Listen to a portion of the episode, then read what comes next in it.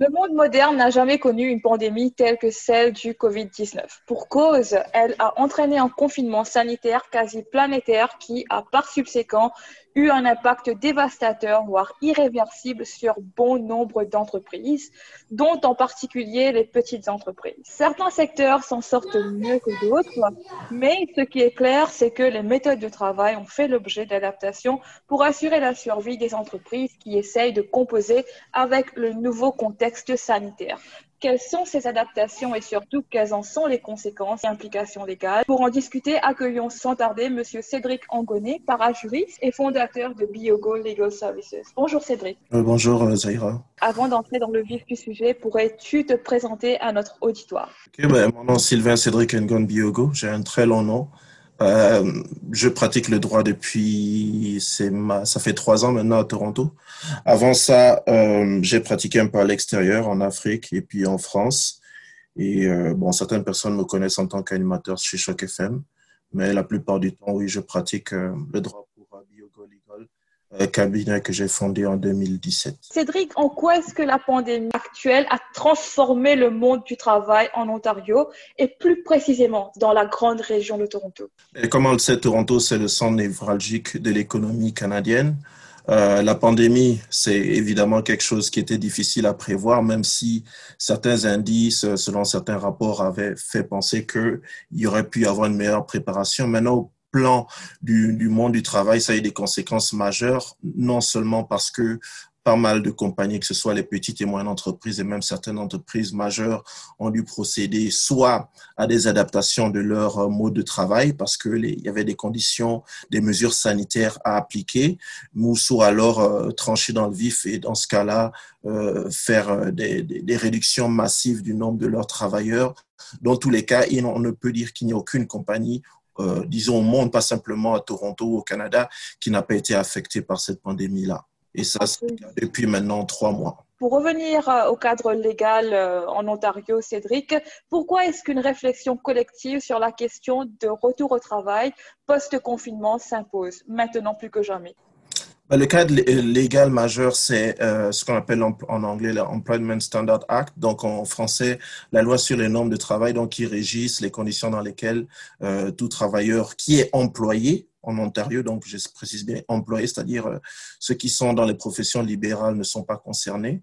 Donc, euh, les conditions de travail, les heures, les salaires, les vacances, les pauses, donc tout cela est régi par la loi sur les normes de travail. Et puis à côté, pour les employés qui sont syndiqués, il y a ce qu'on appelle les conventions collectives, donc qui concernent les gens qui appartiennent à des syndicats, qui, euh, qui sont comme des, des, comme des gens de euh, complément à la loi sur les normes de travail, mais qui doivent toujours se conformer à cela. Et au-dessus, pas au-dessus, mais euh, pour s'adapter au contexte du, de, la pandémie du, du, coronavirus, il y a eu des règlements des autorités, aussi bien gouvernementales, donc des autorités sanitaires, que des autorités municipales, qui, pour s'adapter euh, euh, à l'avancée, parce qu'on a eu à un certain moment euh, une avancée considérable du virus, avec un nombre de morts élevé, notamment dans certains secteurs, surtout notamment celui de la santé et celui des services essentiels, ils ont dû imposer certaines mesures qui faisaient que les employés ne pouvaient plus travailler comme avant. Donc en gros, c'est cela le contexte légal. Est-ce que tu peux aussi nous expliquer quels sont les secteurs les plus affectés pendant le confinement?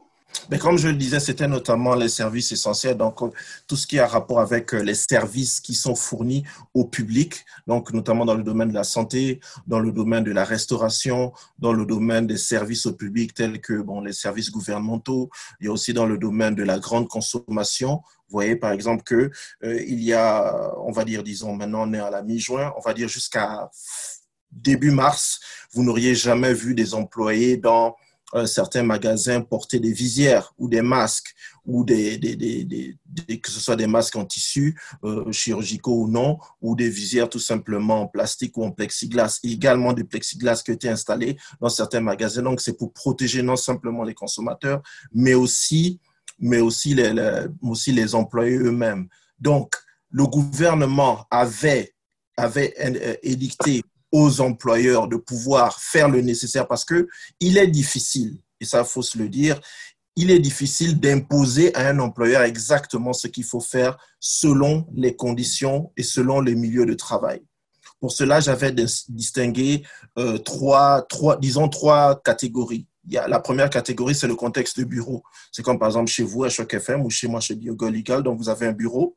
Donc, ce que les employeurs doivent faire, c'est par exemple séparer les bureaux, assurer des rotations dans les, postes, les jours de travail, euh, favoriser les visioconférences, limiter les contacts nécessaires, euh, avoir une politique d'information sur la protection, avoir des mesures de prévention, et puis surtout avoir des scénarios de crise parce que là, on, parle en Ontario euh, de, la deuxième étape, mais on pense toujours qu'il peut y avoir une deuxième vague.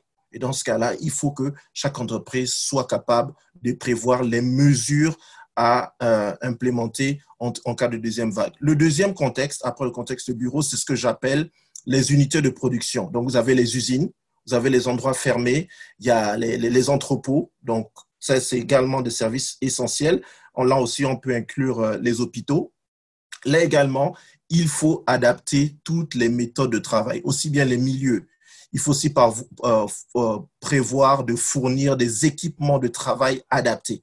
Et là, c'est un aspect important parce que certaines personnes, euh, clients, sont venus me voir, me consulter par rapport à cela, notamment ceux qui travaillent dans les entrepôts, à savoir que les, les employeurs les obligeaient à payer pour leurs uniformes ou pour les équipements de protection, ce qui est strictement interdit par la loi.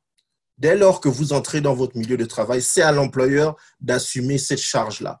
C'est l'employeur qui doit payer pour tout. Même pour des petites choses comme euh, euh, euh, comment on appelle ça les wipes, comme petits, les petits chiffons alcoolisés que vous utilisez pour nettoyer votre espace de travail. Ce n'est pas à vous d'amener ça de chez vous, c'est l'employeur qui doit s'occuper de tout cela. Et en addition de tout cela, il faut évidemment l'adaptation des méthodes de production, la rotation des shifts, l'adaptation des horaires aussi. Si certains employeurs devaient travailler de nuit sur certains secteurs, là où on n'est pas sûr des conditions, il faut pouvoir les adapter aussi. Et la troisième catégorie qu'on a, qu'on a, sur laquelle on a travaillé, parce que j'ai travaillé dessus en concertation avec, avec une collègue, c'est le contexte du travail dans le public.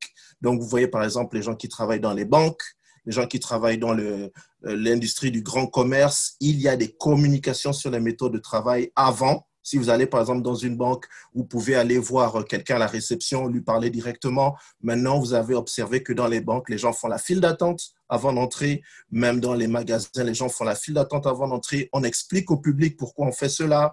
Il y a l'adaptation même des méthodes de vente. Vous allez chez les fournisseurs, les vendeurs de voitures. Avant, c'était du contact face à face. Maintenant, on impose une certaine distance de 2 mètres. Et si l'employeur impose à l'employé de ne pas respecter ça, il faut savoir que c'est strictement illégal. Et pour toutes ces catégories-là, pour conclure là-dessus, il faut évidemment que les employeurs procèdent à une évaluation de la motivation des employés une évaluation de la motivation est importante parce que, et ça, ça peut amener peut-être à l'une de vos questions, c'est qu'à un moment donné, l'employeur peut avoir le droit, dans un certain contexte, de dire non, je ne me sens pas capable de travailler. Comment justement concilier dans le respect des lois et des règlements en place les besoins d'efficacité opérationnelle souvent accrus dans les entreprises euh, contre l'application stricte des mesures que vous venez de présenter, euh, donc des mesures gouvernementales d'hygiène et de protection dans la lutte contre la propagation du virus? Justement, c'est un peu ce que j'ai dit précédemment, c'est-à-dire que il faut pouvoir instaurer et faire respecter un certain nombre de conditions minimales qui sont édictés par le gouvernement, à savoir que il faut, pour les secteurs sensibles, imposer, si possible, aux employés de porter le matériel de protection. C'est ce qui se fait déjà pour tout ce qui est dans les métiers, là où il y a des interactions avec le public. Et puis aussi, pouvoir respecter le contexte dans lequel on travaille. C'est pour ça que vous voyez des grandes, euh, des grandes banques qui avaient, par exemple, je ne vais pas citer de, de nom de banque, qui avaient, par exemple, l'habitude de d'être ouverts très, très tard et d'être ouverts, par exemple, le, le, le, samedi et le dimanche aussi. Vu le contexte, étant donné que les employeurs ont des appréhensions par rapport au milieu dans lequel ils travaillent, le contexte dans lequel ils travaillent, il faut réduire les heures de travail, il faut favoriser, comme je dis entre autres, par exemple, les visioconférences, faut limiter au maximum les contacts. tout en s'assurant, si possible, de garder une certaine efficacité, je veux dire par là, la productivité dans le travail. Parce que, quoi, qu'il, quoi que, quel que soit les mesures adoptées par les compagnies. Ce qui est important, c'est qu'elles puissent au moins fonctionner pour pouvoir toujours être productives. Est-ce qu'il euh, existe en Ontario des dispositions légales qui régularisent explicitement le télétravail? Donc, par exemple, vous avez parlé de, euh, du Employment Standards Act, mais est-ce qu'il y a des dispositions précises sur le télétravail en ce moment? À ma connaissance, non parce que même si récemment le gouvernement a émis quelques mesures pour s'adapter par rapport à cela, le télétravail en réalité, c'est simplement euh, le travail normal, c'est dans le, contexte du bureau, de l'entreprise, du magasin ou d'un endroit où on travaille normalement. Le télétravail, c'est simplement se transposer à travailler euh, que ce soit dans son domicile ou alors dans un endroit qui n'est pas son lieu de travail normal. Donc, en réalité, il n'y a pas vraiment de différence juridique. Et en plus, et ça, je l'ai découvert il n'y a pas si longtemps, le contexte de télétravail n'est pas souvent défini dans les contrats de travail. Ce qui fait que, par un consentement implicite entre l'employé et l'employeur, les mêmes conditions de travail qui sont dans le lieu de travail normal sont les mêmes qui sont lorsque on fait le télétravail à domicile. Et ce qui veut dire que si une personne commet une faute professionnelle en étant à la maison, elle peut, bah, pardon, si elle commet une faute professionnelle en étant au travail, la même faute professionnelle peut être commise aussi en travaillant de la maison. Là où il y a un certain vide juridique, c'est par exemple par rapport au, contexte de la responsabilité. Par exemple, vous travaillez dans un entrepôt. Si vous glissez dans l'entrepôt, tout de suite, on sait que vous êtes sur votre lieu de travail. C'est une blessure professionnelle. Donc, vous devez être couvert. Mais si vous glissez en sortant euh, de votre salle de bain, à peine petite pause, est-ce qu'on peut considérer à ce moment-là que c'est une blessure professionnelle, ça, c'est ce, qui sera vu par les juges probablement cas par cas. Et il y a une discussion aussi par rapport à cela et il y aura de nombreux cas qui vont sans doute intervenir dans les mois à venir. Et euh, présentement, qu'est-ce que dit la jurisprudence là-dessus Je n'ai pas pu avoir toute la jurisprudence disponible, mais pour ce que je sais, c'est vraiment au cas par cas. C'est selon, c'est à l'appréciation du moment où la personne, dès l'instant où la personne est en train d'exercer son travail, donc par exemple en train d'exécuter une tâche professionnelle, de facto, c'est peut-être qualifié de euh, blessure liée au travail. Mais lorsqu'il s'agit euh, d'un incident qui est intervenu lors d'un moment où la personne, par exemple, était, euh, avait fini ses heures de travail ou alors avait décidé de quitter son lieu de travail, même à la maison, pour faire autre chose qui n'était pas lié à cela, il est possible que le juge ne l'apprécie pas véritablement. C'est vraiment au cas par cas. D'accord. Pour conclure, euh, Monsieur Angoné, est-ce que vous pourriez nous euh, indiquer cinq bonnes pratiques à adopter, surtout pour les employeurs qui veulent composer avec le Covid et ses réalités, tout en assurant un cadre de travail optimal pour les employés? Oui, justement, si, tu permets, je voulais juste aborder une partie rapidement euh, sur le refus du droit de travail.